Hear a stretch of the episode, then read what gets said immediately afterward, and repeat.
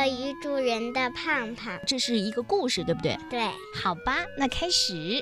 一天，胖胖想出门找人帮忙，于是他最先碰到了小熊维尼。小熊维尼正在够一个蜂窝，胖胖咯咯地笑了。他用他的长鼻子压低了树枝，蜂蜜一滴一滴地流到了维尼的蜂蜜罐里。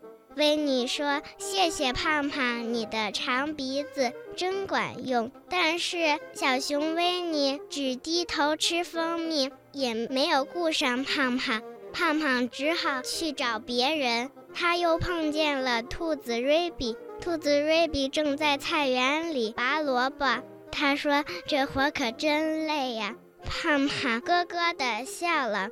他用长鼻子轻而易举地就把胡萝卜给拔出来了。兔子瑞比说：“谢谢胖胖。”说完，他就忙着装胡萝卜，也没有顾上胖胖。胖胖只好再去找别人。胖胖又碰见了小猪，小猪正在打扫卫生，灰尘弄得他直咳嗽。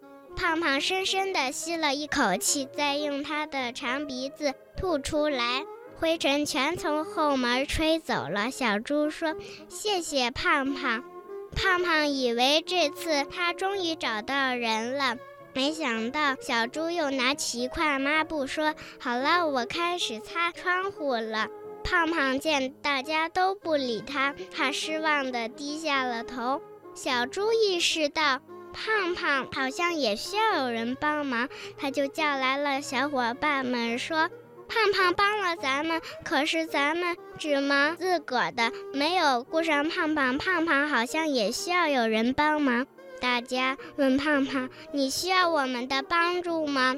胖胖终于高兴了，他不好意思地说：“我想让你们和我一起玩捉迷藏，因为我自己一个人没法玩。”大伙都笑了，一、二，胖胖开始数，大家连忙躲起来。